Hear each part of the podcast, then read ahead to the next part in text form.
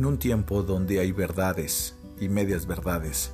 en donde la falsedad está en el aire, en donde no sabemos con certeza la información correcta. Es importante detenernos un momento en nuestro día para poder pensar en la verdad, la verdad tal cual es,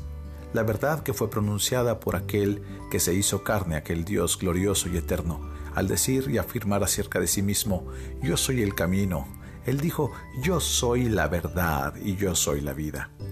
Yo creo que es importante poder detenernos en nuestro diario vivir, en medio de tantas voces que escuchamos, y atender la voz de aquel que desde el cielo habla nuestros corazones y que afirma nuestro propósito en la tierra. Yo te invito a que escuches el podcast de la gracia